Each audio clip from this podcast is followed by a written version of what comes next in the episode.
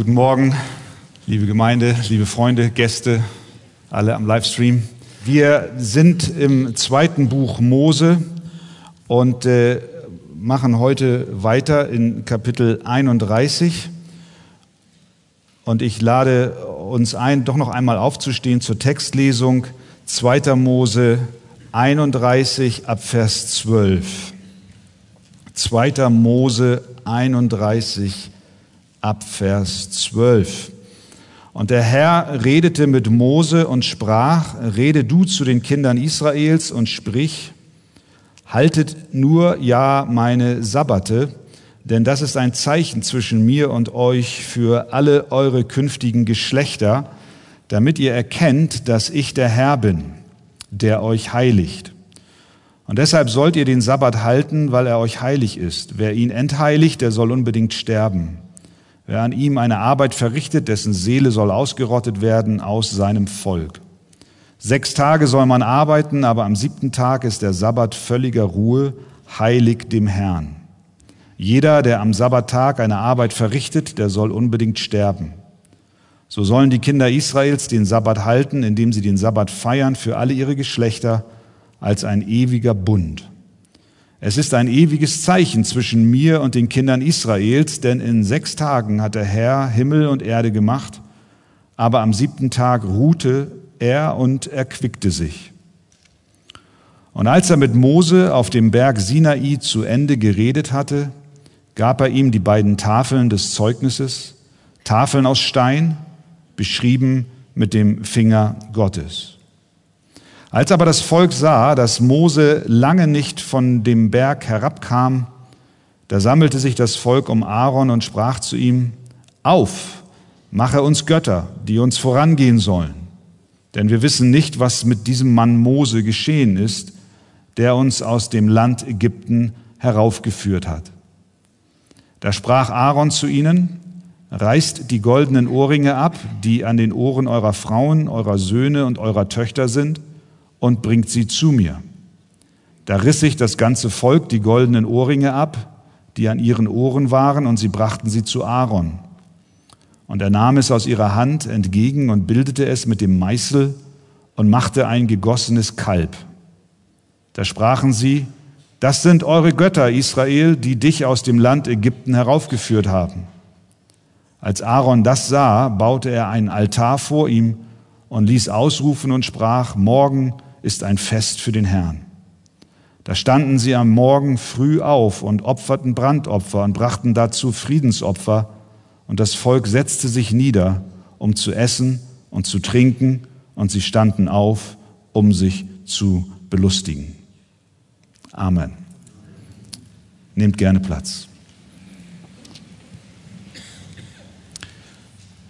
40 Tage und 40 Nächte war Mose auf dem Berg Sinai. Und wir haben in den vergangenen Wochen ausführlich darüber gesprochen, was Gott ihm dort mitteilte. Er gab ihm verschiedene Anweisungen. Am Ende dieser Zwiesprache zwischen Gott und Mose kommt der Herr noch einmal zurück auf das Sabbatgebot. Wir haben es gelesen von Vers 12 bis Vers 17. Und äh, darauf werde ich heute nicht weiter eingehen, weil wir darüber bereits eine ausführliche Predigt gehört haben, als es um die, bei den zehn Geboten, um dieses Sabbatgebot ging. Aber wir erinnern uns, dass Gott dort auf dem Berg Sinai dem Mose im Wesentlichen drei Dinge mitgab. Da war zum einen der Bauplan für die Stiftshütte. Davor gab er ihm das sogenannte Buch des Bundes, wenn ihr euch erinnert, was praktische Anwendungen der zehn Gebote beinhaltet. Aber das Wichtigste, was Gott ihm gab, waren die zehn Gebote selbst.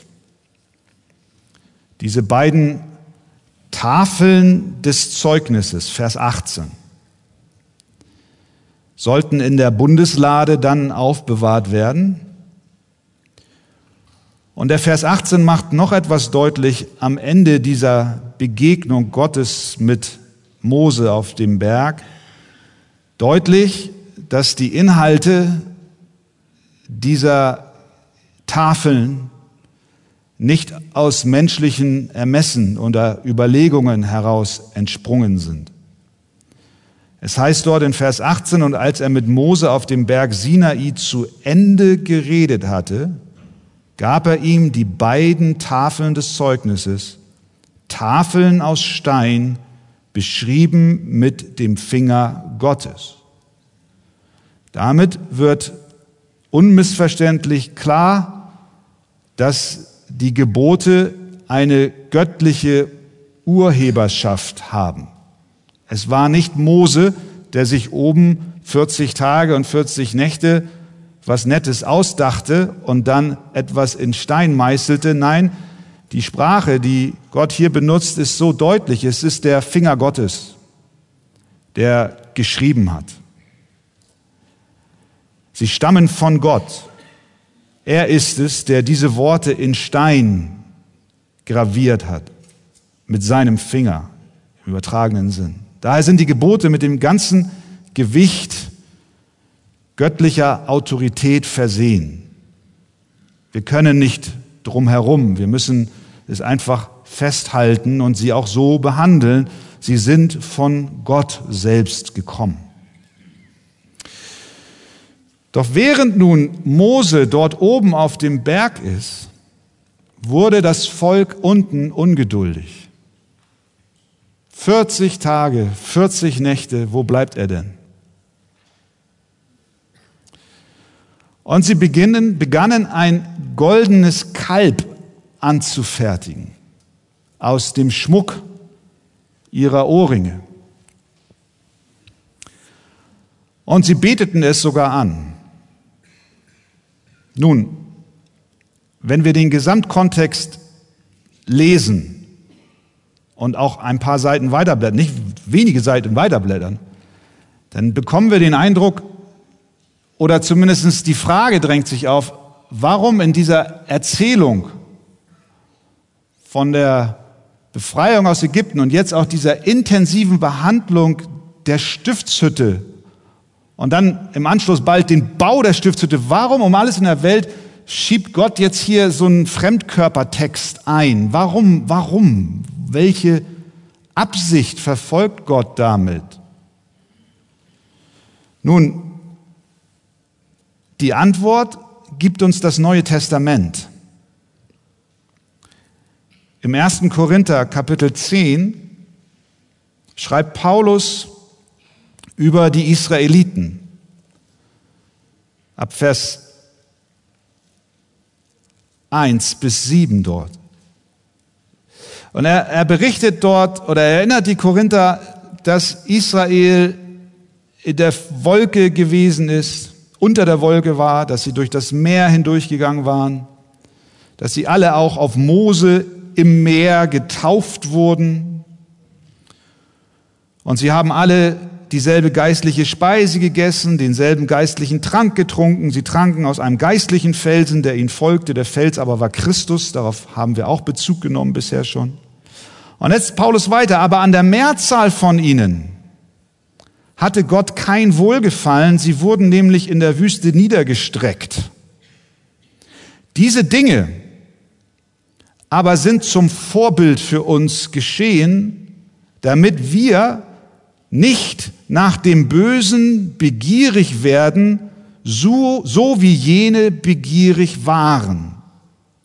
Werdet auch nicht Götzendiener, so wie etliche von ihnen, wie geschrieben steht, und jetzt Zitat aus unserem Text, nämlich hier aus Vers 6, das Volk setzte sich nieder, um zu essen und zu trinken und stand auf, um sich zu vergnügen. Mit anderen Worten, die Geschichte ist uns gegeben, damit wir nicht sündigen, so wie Israel es damals tat. Es soll dir und mir helfen. Denn als Christen stehen wir in derselben Gefahr wie Israel damals, uns von Gott ab und Götzen zuzuwenden. Wir befinden uns in einer ähnlichen Situation wie Israel auch. Wir haben es gelesen. Paulus beschreibt es so. Der Durchzug durch das Rote Meer ist wie eine Taufe gewesen. Aber sie waren schon getauft, aber sie waren noch nicht im Land der Erlösung. So ist es mit dir und mit mir auch, der du Christus nachfolgst. Du bist hoffentlich als Gläubiger getauft. Aber du hast den Himmel noch nicht erreicht. Du bist noch nicht in Kanaan. Du bist auf derselben Wegstrecke wie Israel in der Wüste. Und nun sagt Gott, ich will dir helfen, dass du nicht dasselbe tust wie Israel damals. Als Vorbild habe ich es euch niedergeschrieben, damit ihr wachsam seid und nicht in dieselbe Falle tappt. Wir dürfen nicht vergessen, dass wir auch Neigungen und Tendenzen in unserem eigenen Herzen haben, zu tun, was Israel damals tat. Und deswegen, liebe Geschwister, ist es an diesem Morgen überhaupt nicht angebracht, diesen Text zu behandeln mit einem Finger im Inneren, der auf Israel zeigt und sagt, sieh mal einer an, wie böse waren sie bloß, wie töricht, wie konnten sie denn nur so etwas machen, am Fuß des Berges ein goldenes Kalb gießen, während der heilige Gott oben ihnen Anweisung gab über den Propheten Mose und der sie doch schon aus Ägypten geführt hat. Wie kann man nur? Das ist nicht die Haltung, mit der wir diesen Text lesen, sondern wir lesen ihn mit der Haltung, Herr, sei mir gnädig. Hilf mir, dass ich nicht ihrem Vorbild folge, sondern aus ihren Fehlern lerne. Was lernen wir aus ihren Fehlern? Erstens, Israel war ungehorsam. 1. Johannes 3, Vers 4 gibt uns eine Definition von Sünde. Jeder, der die Sünde tut, der tut auch die Gesetzlosigkeit. Ihr Handeln war gegen Gottes Gebot gerichtet. Sie waren seinem Wort gegenüber ungehorsam. Das ist, was wir verstehen müssen. Wenn wir in Sünde fallen, wenn wir sündigen, dann ist es zuallererst ein Übertreten der Gebote Gottes. Das sehen wir am Beispiel Israels mit dem goldenen Kalb. Sie hatten bereits das Gesetz des Herrn bekommen. Nun, du sagst jetzt vielleicht, wieso, Christian? Mose ist doch noch oben mit den Tafeln und sie sind unten. Woher wussten sie, wussten sie denn, was in den Geboten steht? Wir erinnern uns, Mose ist nicht das erste Mal oben, sondern er war vorher schon mal oben und bekam die zehn Gebote von Gott übermittelt. Er kam herab und er verkündigte sie dem ganzen Volk und sie sagten, so soll es sein, wir wollen ihm gehorchen, alles, was Gott sagt, wollen wir tun. Sie hatten schon die zehn Gebote von Gott empfangen. Und doch brachen sie die Gebote. Zum Beispiel das erste. Ich bin der Herr, dein Gott, der dich aus dem Land Ägypten, aus dem Haus der Knechtschaft herausgeführt hat. Du sollst keine anderen Götter haben neben mir. Was macht Israel? Vers 1. Gehen zu Aaron und sagen, auf, mache uns Götter, die uns vorangehen sollen. Sie brachen auch das zweite Gebot. Du sollst dir kein Bildnis noch irgendein Gleichnis machen, weder von dem, was oben im Himmel, noch von dem, was unten auf Erden, noch von dem, was im Wasser unter der Erde ist. Bete sie nicht an und diene ihnen nicht. Doch Aaron nahm einen Meißel und fertigte, Vers 4, ein gegossenes Kalb an und sie sprachen, das ist unser Gott. Sie brachen die ersten beiden Gebote. Aber ihre Schuld lag nicht nur darin, zu tun, was sie nicht tun sollten, sondern ihre Schuld lag auch darin, zu brechen, was sie versprachen. Denn wenige Wochen vorher, wie ich eben schon sagte, kam Moses schon einmal vom Berg herab mit den Geboten in Kapitel 24. Und es heißt dort, und er verkündigte dem Volk alle Worte des Herrn und alle Verordnungen, die Gebote. Sagte er ihnen, da antwortete das Volk einstimmig und sprach, alle Worte, die der Herr geredet hat, wollen wir tun. Drei Verse weiter, vier Verse weiter. Darauf nahm Mose das Buch des Bundes und las es vor den Ohren des Volkes. Und sie sprachen, alles, was der Herr gesagt hat, das wollen wir tun und darauf hören. Wir können fast sagen, sie schworen es schon fast. Das war der Bundesschluss. Die Israeliten versprachen, hoch und heilig, keine falschen Götter anzubieten oder Bilder des wahren Gottes zu machen. Sie verpflichteten sich, Gott allein zu dienen. Und Mose besprengte sie mit dem Blut des Lammes als Zeichen dieses Bundes. Und kaum war das Blut getrocknet, drehen sie sich um und machen genau das Gegenteil.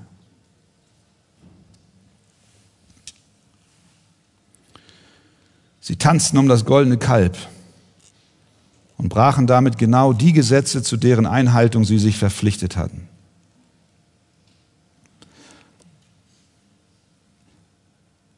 Es ist leicht und einfach, Gott zu sagen, dass wir nie wieder etwas tun werden,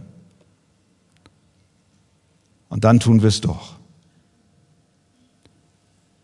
Das gilt für Sünden aller Art. Sünden der Sucht. Esssüchtige sagen, nur noch einmal, da nicht mehr. Aber kaum ausgesprochen gehen sie wieder in die Vollen. Sexsüchtige sagen, nie wieder werde ich mir pornografische Bilder anschauen. Gott, ich verspreche es dir. Kaum ausgesprochen drehen sie sich um und sitzen wieder im Dunkeln vor ihrem Monitor. Trinker schwören, das ist mein letztes Glas. Aber leider werden sie wieder rückfällig. Warum? In gewisser Weise tun wir das alle. Wir alle kämpfen damit, die Muster unserer Gewohnheitssünden zu überwinden. Wir kommen immer wieder in dieselbe Versuchung, obwohl wir Gott doch schon so sehr unser Leben anvertraut und ihm versprochen haben, ich, ich will deine Gebote halten. Ich, ich komme wieder an denselben Punkt. Der Grund, glaube ich, dafür, dass wir uns immer so abmühen, er liegt darin, dass die Sünde in unserem Herzen zu Hause ist.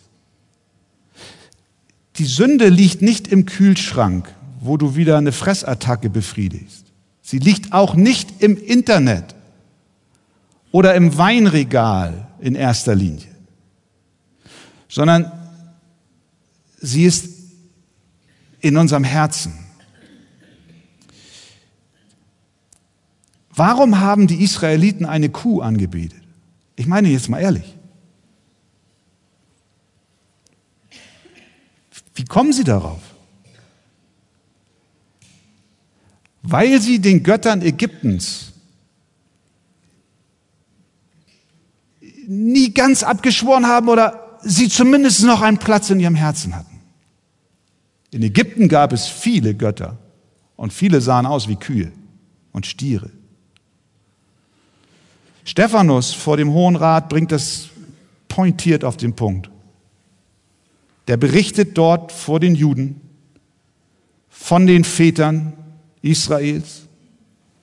Und er sagt dort in Kapitel 7 der Apostelgeschichte ab Vers 39, dem, dass es Gott, unsere Väter nicht gehorsam sein wollten, sondern sie stießen ihn von sich und, hör mal, sie wandten sich mit ihren Herzen nach Ägypten. Indem, ja wie, wie passiert das? Indem sie zu Aaron sprachen, mache uns Götter, die vor uns herziehen sollen, denn wir wissen nicht, was diesem Mose geschehen ist, der uns aus Ägypten geführt hat. Sehen wir, es war keine ägyptische Karawane, die zufällig vorbeikam und ein paar Tonnen kleine Götter da hatte, die sie genommen haben und dann um sie rumgetanzt sind. Da waren keine Götter, da war Wüste. Das Böse kam nicht von außen zu ihnen, es kam von innen. Stephanus sagt es, ihre Herzen waren noch in Ägypten. Unser Kampf mit der Sünde findet im Herzen statt. Es war niemand da, der sie in Versuchung brachte. Sie brauchten noch nicht mal jemanden, der sie in Versuchung brachte, denn sie produzierten ihren Götzendienst aus ihren Herzen heraus. Und deswegen gingen sie zu Aaron und sagten, mach uns mal was hier, was unserem Herzenswunsch entspricht. Ja, ich glaube, wir tun dasselbe. Viel zu oft, vielleicht geht es dir so wie mir, konzentrieren wir uns im Kampf gegen die Sünde fast ausschließlich auf unser Handeln. Und damit sage ich nicht, dass das falsch ist. Es ist gut, wenn irgendwo ein Feuer brennt, dass wir sofort hingehen und es löschen. Es ist gut, wenn du dein Internet ausschaltest oder wenn du beim nächsten Einkauf dir eben nicht den Einkaufswagen bis oben hin voll machst, damit du in der Nacht nicht deiner Versuchung erliegst. Das ist Okay, das ist gut. Nur irgendwann müssen wir an die Ursache des Brandes heran. Wir dürfen uns nicht nur gegen das Äußere wenden, sondern vor allen Dingen auf unser Herz achten. Wir denken, wir könnten die Sünde überwinden, indem wir einfach aufhören, etwas zu tun. Aber was unsere äußeren Sünden offenbaren, ist der wahre innere Zustand unseres Herzens. Und das ist hier bei Israel der Fall. Wenn wir das Problem nicht an der Wurzel packen und der Sünde im Herzen den Garaus machen, dann fallen wir in die alten Muster zurück. Und das, obwohl wir Gott so oft versprochen haben, es nie wieder zu tun. Um dieses Muster zu durchbrechen, müssen wir die Götzen in unserem Herzen erkennen und beseitigen. Deswegen die Frage an diesem Morgen, was ist dein Kalb? um das du tanzt. Dieses Kalb soll verbannt werden, indem unsere götzendienerischen Neigungen durch echte Zuneigung zu dem dreieinigen Gott ersetzt werden. Wir, wir brauchen ja etwas, was wir anbeten. Wir sind als Anbeter geschaffen. Und wenn wir das Kalb aus unserem Leben beseitigen, dann brauchen wir etwas Größeres, was es wirklich wert ist, angebetet zu werden. Und das ist Jesus Christus und der lebendige Gott selbst, der uns erfüllen will mit einer wahren Zufriedenheit, mit echter Erfüllung und mit einem tiefen Frieden und einem Glück, was uns ein elendes Kalb nicht bringen kann. Also, Israel war ungehorsam. Zweitens, was lernen wir noch, da dies ja als ein Vorbild für uns gegeben ist von dieser Gegebenheit? Wir lernen zweitens, dass Israel Gott ablehnte. Das goldene Kalb ist auch eine Ablehnung Gottes. Nicht nur, dass es ein Übertreten der Gebote des Herrn war, sondern mit dem Übertreten der Gebote Gottes kommt eine Botschaft daher, die sagt, Gott, mit dir will ich, ich möchte dich als Person nicht. Jemand hat mal das Beispiel gebracht von Eltern, die in ihrem Haushalt Regeln aufstellen für das Zusammenleben mit den Kindern. Und stell dir vor, du bist Vater oder Mutter und stellst eine Regel auf, meinetwegen am, am Samstag äh, muss das Treppenhaus gesaugt und äh, das Badezimmer geputzt und der Müll rausgebracht werden. Und das, äh, weil du das schon so oft gesagt hast, aber so selten darauf gehört wird, verschriftlichst du es. indem du einen kleinen Zettel machst. Einige sehe ich schon, die lachen hier und nicken, nicken wohl wissen, worum es hier geht. Machst einen Zettel an die Familienpinnwand im Flur. Stellst das Gebot auf, du sollst am Samstag putzen. Stell dir vor, dein Kind kommt runter und nimmt dieses Gebot und sagt dir nicht nur ins Gesicht, das interessiert mich nicht, was du da schreibst, Mama, Papa, sondern zerreißt es noch vor deinen Augen. Was drückt das Kind damit aus? Doch nicht nur, dass es das Gebot der Eltern übertritt, sondern dass es sich nicht schert um Mama und Papa auch als Person. Versteht ihr? Das ist ein Angriff auf, auf Mama und Papa. Das ist nicht einfach, das ist mehr als eine Gebotsübertretung. Und so handelt, Ägypt, äh, so handelt Israel auch. Gott hat ihnen gesagt, ich bin der Herr dein Gott, der dich aus Ägypten gebracht hat, aber sie sind schlauer und sagen, nein, es war das Kalb. Vers 4. Gott sagt, ich bin ein eifersüchtiger Gott, deswegen sollst du dir kein Bildnis machen, noch irgendein Gleichnis, noch irgendwas anderes anbieten. Das interessiert uns nicht, sagen sie, wir gießen uns einen Götzen. Gott sagt, ich bin ein unsichtbarer Gott, den ihr nicht berühren und anfassen könnt. Sie sagen, wir wollen keinen unsichtbaren Gott, wir wollen ihn sehen und anfassen, also machen wir uns ein. Sie lehnen nicht nur die Gebote ab, sondern Gott selbst. Sie lehnen seine Versorgung ab, denn er war es, der sie aus Ägypten geführt hat und bis hierher erhalten hat. Sie sagen nein. Sie, legen, sie, sie, sie lehnen seinen Eifer ab, den, den, den, das ist ein wesentliches Charakteristikum von, seinem, von, von ihm selbst. Sie sagen, interessiert uns nicht, wir machen einen Götzen. Und sie lehnen ihn insgesamt in seinem Wesen ab. Sünde ist Ablehnung des Gebotes, aber nicht nur des Gebotes, sondern auch des Gebers der Gebote. Und ihr Lieben, wir handeln ähnlich. Wie oft sagen wir, so wie Gott ist, mag ich ihn nicht. Ich will mir meinen eigenen machen. Und indem wir das sagen, lehnen wir ihn persönlich ab. Wir gehen in Konfrontation mit ihm. Diese Motive leiten uns jedes Mal, wenn wir auf Abwägen gehen. Wir sagen dann, ich will Gott nicht als Gott in meinem Leben haben. Ich möchte keinen Gott, der es wagt, mir Gebote zu geben. Wir wollen diesen unsichtbaren Gott nicht. Wir wollen nicht einen Gott, der uns am Fuß des Berges 40 Tage und 40 Nächte warten lässt auf nächste Anweisung. Wir wollen das nicht. Der Theologe R.C. Sproul, über den am kommenden Samstag im Männerbrunch ein Vortrag gehalten wird, der hat Folgendes gesagt, Zitat, die Kuh gab kein Gesetz und verlangte keinen Gehorsam. Sie hatte keinen Zorn, keine Gerechtigkeit und keine Heiligkeit, die es zu fürchten galt. Sie war taub, stumm und ohnmächtig. Aber wenigstens konnte sie sich nicht in ihren Spaß einmischen und sie zum Gericht rufen. So ein Gott wollten sie. Aber nicht nur sie, sondern du und ich auch. Wir wollen ihn nicht. Er soll sich nicht einmischen. Natürlich können wir sagen, wir haben kein Kalb im Wohnzimmer, aber auch wir erfinden Götter ohne Zorn, ohne Gerechtigkeit, ohne Heiligkeit.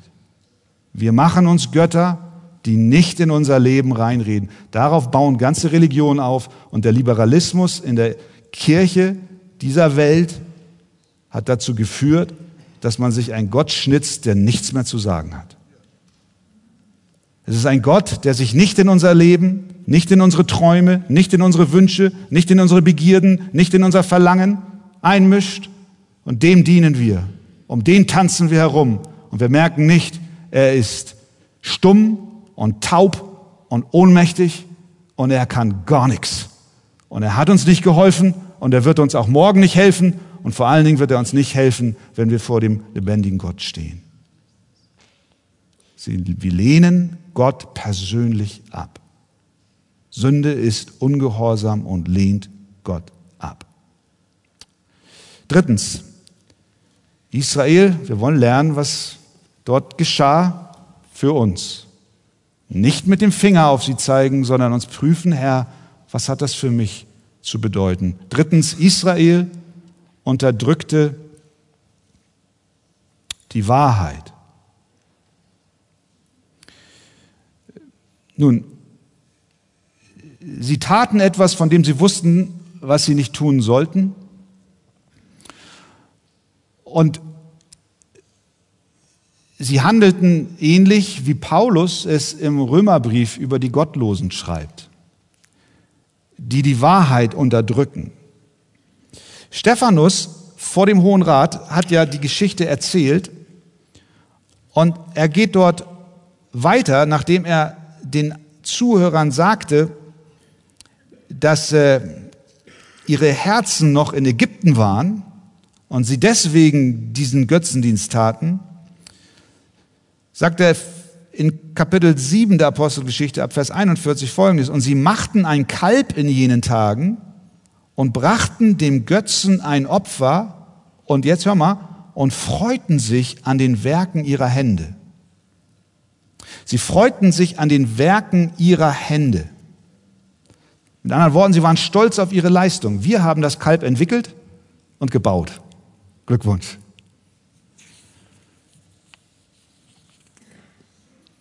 Sie hatten sich nun einen Gott geschaffen, weil der wahre Gott, den sie ablehnten damit, nicht schaffbar ist, weil der war schon vor Ewigkeit da. Aber nun konnten sie einen Gott, hatten sie einen Gott, über den sie sagen könnten, konnten, wir haben ihn gemacht. Unsere Hände haben ihn gemacht. Sie unterdrückten die Wahrheit durch Lüge. Paulus schreibt genau das Gleiche über die Gottlosen. Denn obgleich sie Gott erkannten, haben sie ihn doch nicht als Gott geehrt, sagt er, und ihm nicht gedankt, sondern sind in ihrem Gedanken in nichtigen Wahn verfallen. Das ist, das ist, was Sünde macht.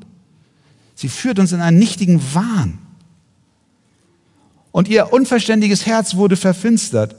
Da sie sich für weise hielten, sind sie zu Narren geworden und haben die Herrlichkeit des unvergänglichen Gottes vertauscht mit einem Bild und gaben nun, Vers 25, dem Geschöpf Ehre und Gottesdienst anstatt dem Schöpfer, der gelobt ist in Ewigkeit.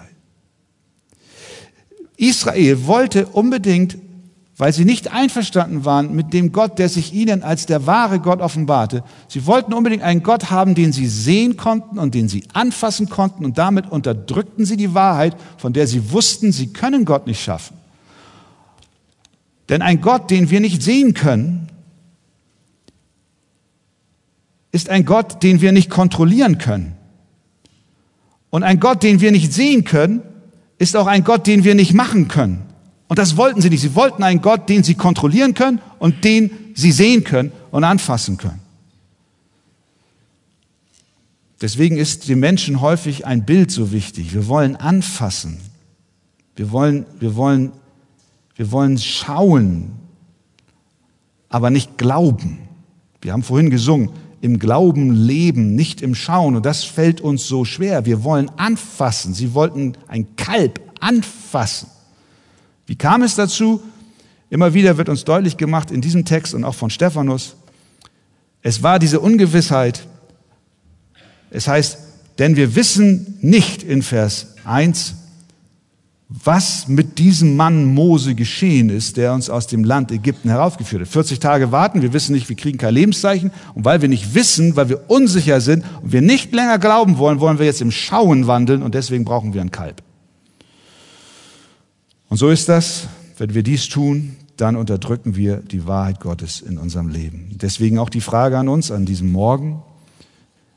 Führt dich, führt mich unsere Ungeduld zu einem Punkt, wo wir sagen, ich vertraue dir nicht mehr, Herr. Ich muss jetzt mich mit einem Ersatzgott beschäftigen, damit mein Verlangen nach Antwort, nach Führung, nach Leitung endlich in die Tat umgesetzt wird. Oder wollen wir nicht vielmehr sagen, nein, Herr, ich vertraue dir, auch wenn ich noch warten muss auf deine Antwort. Viertens, Israel verschmähte die Segnungen Gottes. Ihr Lieben, und das ist mit der Sünde insgesamt so. Gott hat uns gerufen, seine Kinder zu sein und er will uns segnen mit allen guten Gaben, die wir zum Leben brauchen. Und Israel genauso. Sie hätten sich an den Früchten ihrer Bundesbeziehung zu Gott erfreuen können.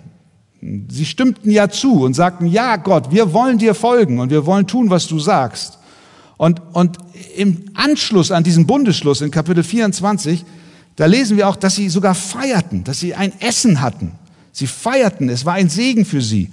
Sie schauten Gott, heißt es dort, und aßen und tranken. Als, als Mose mit den Geboten runterkam und sie gesagt haben, ja, wir machen das. Es war ein Moment der totalen Erfüllung. Sie schauten Gott, heißt es, und aßen und tranken. Und dieses, diesen Segen der Nähe Gottes tauschten sie ein, indem sie sich ein Kalb machten und ein zweites Mal im zweiten Buch Mose essen und trinken. Nur dort heißt es jetzt in unserem sechsten Vers, das Volk setzte sich nieder, um zu essen und zu trinken, und sie standen auf, um sich zu belustigen. Es war eine komplett andere Atmosphäre. Ich sag dir, ich gebe dir Brief und Siegel, wenn du bei den beiden Essensbanketts dabei gewesen wärst, der erste nach dem Bundesschluss, ein heiliger Moment, sie schauten Gott, das, das Volk mit Gänsehaut übermannt, Gott schließt einen Bund mit uns, ein paar Wochen später bist du auf dieser Party um das Kalb herum und sie tanzten und sie, sie vergnügten sich. Das ist ein, ein Kontrast zwischen Tag und Nacht, zwischen Himmel und Hölle. Es ist eine komplett andere Atmosphäre auf diesen beiden Festen. Was taten sie?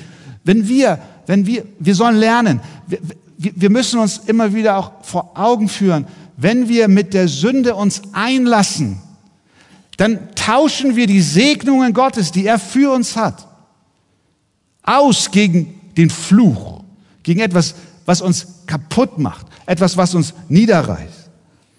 Es war ein großer Abstieg, den sie hatten. Sie verschmähten die Segnungen Gottes. Aber auch hier sollten wir an unsere eigenen Herzen denken.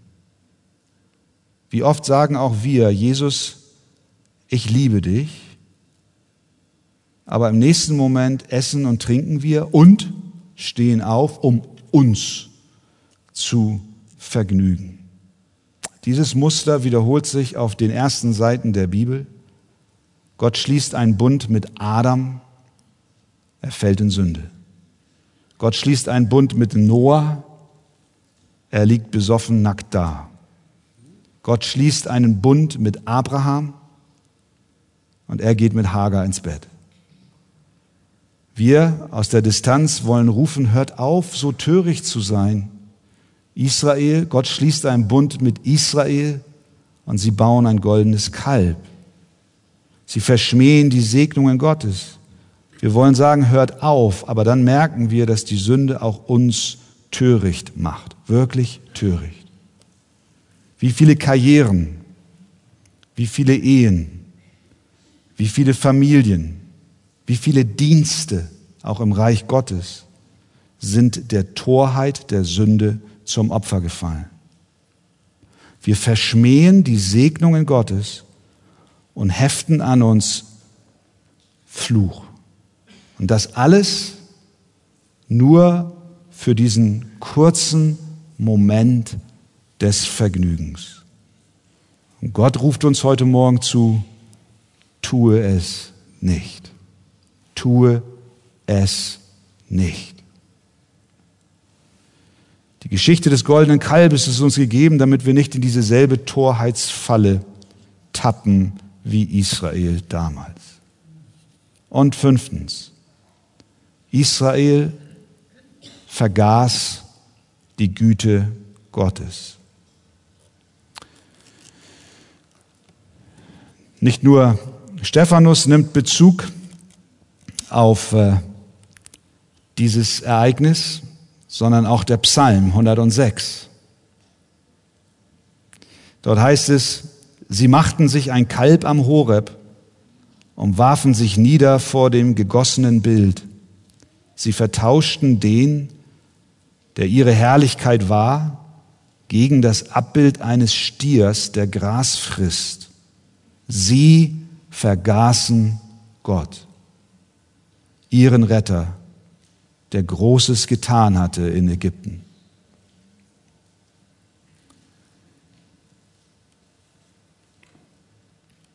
Sie vergaßen sogar, dass das Gold,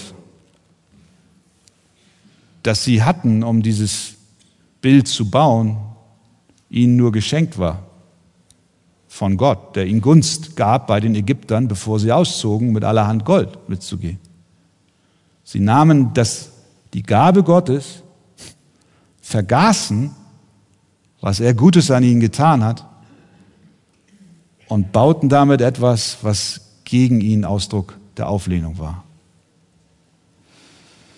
Sünde ist, geht häufig einher, und ich spreche diese Worte zuallererst zu mir.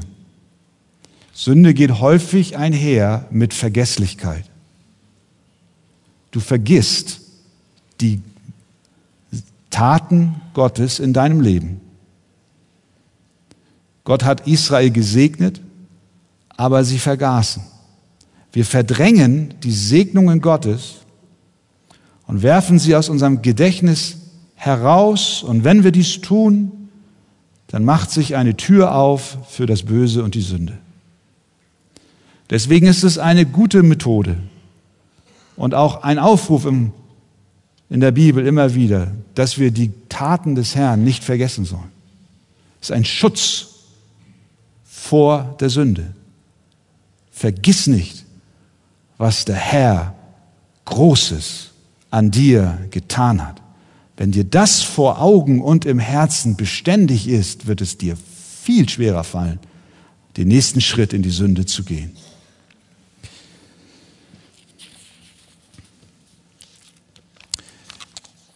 Nun, dies ist ein ernster Text, der uns heute Morgen etwas zu sagen hat. Wer die Geschichte der Bibel nicht kennt und nicht weiß, wie es weitergeht, der stellt sich an dieser Stelle die Frage, ja, wie geht das jetzt weiter? Mit, mit, wie kann es weitergehen? Mit einem Volk, das von Gott über die Maßen gesegnet wurde, aus der Gefangenschaft geführt wurde und einen Segensbund verliehen bekam, und sie drehen sich um und lehnen sich so eklatant auf. Was wird aus diesem Volk? Wird es jemand geben, der für sie ein Wort einlegt? Kann es Sühnung, kann es Vergebung für solch eine Sünde überhaupt geben? Oder soll diese Nation nicht schon an dieser Stelle vom Erdboden vertilgt werden wie in den Tagen Noahs? Wir wissen, dies ist nicht das Ende. Halleluja. Es ist nicht das Ende der Kinder Gottes. Und es ist nicht das Ende der Kinder Gottes, nicht weil sie so gut sind. Wer kann hier noch sagen, sie sind gut? Es ist nicht ihr Ende, weil Gott gut ist. Er ist barmherzig. Er ist gnädig. Die Sünde war nicht das Ende des Volkes und genauso wenig muss auch deine Sünde nicht dein Ende sein. Paulus schreibt den Korinthern, darum meine Geliebten, flieht vor dem Götzendienst haut ab. Nehmt die Beine in die Hand. Aber du weißt, wenn du fliehst, dann läufst du vor etwas weg, aber woanders hin. Fliehen ist immer auch mit einem Ziel verbunden. Du musst irgendwo hin. Laufe zu Gott. Weg vom Kalb. Hin zum Lamm. Denn welches Tier wird am Ende stärker sein? Das goldene Kalb oder das geschlachtete Lamm? Das Lamm, Jesus Christus, das geschlachtet ist, ist machtvoller als alle goldenen Stiere Ägyptens. Das Heil ist bei unserem Gott, der auf dem Thron sitzt und bei dem Lamm, heißt es in Offenbarung. Das Böse wird, Offenbarung 17, mit dem Lamm Krieg führen und das Lamm wird es besiegen. Denn es ist der Herr der Herren und der König der Könige.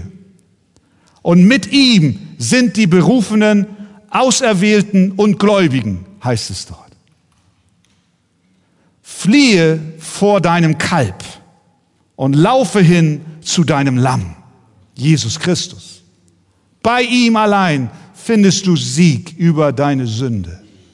Findest du Befreiung von deiner Sucht. Laufe zu ihm, berge dich bei ihm.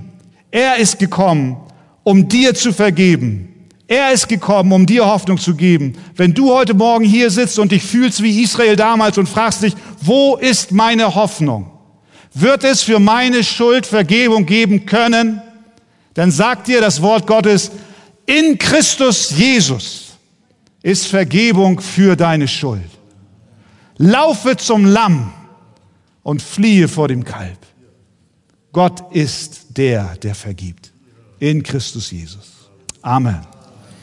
Herr Jesus, wir danken dir von ganzem Herzen für dein Wort, das auch heute Morgen zu uns redet. Und du siehst die vielen Kälber.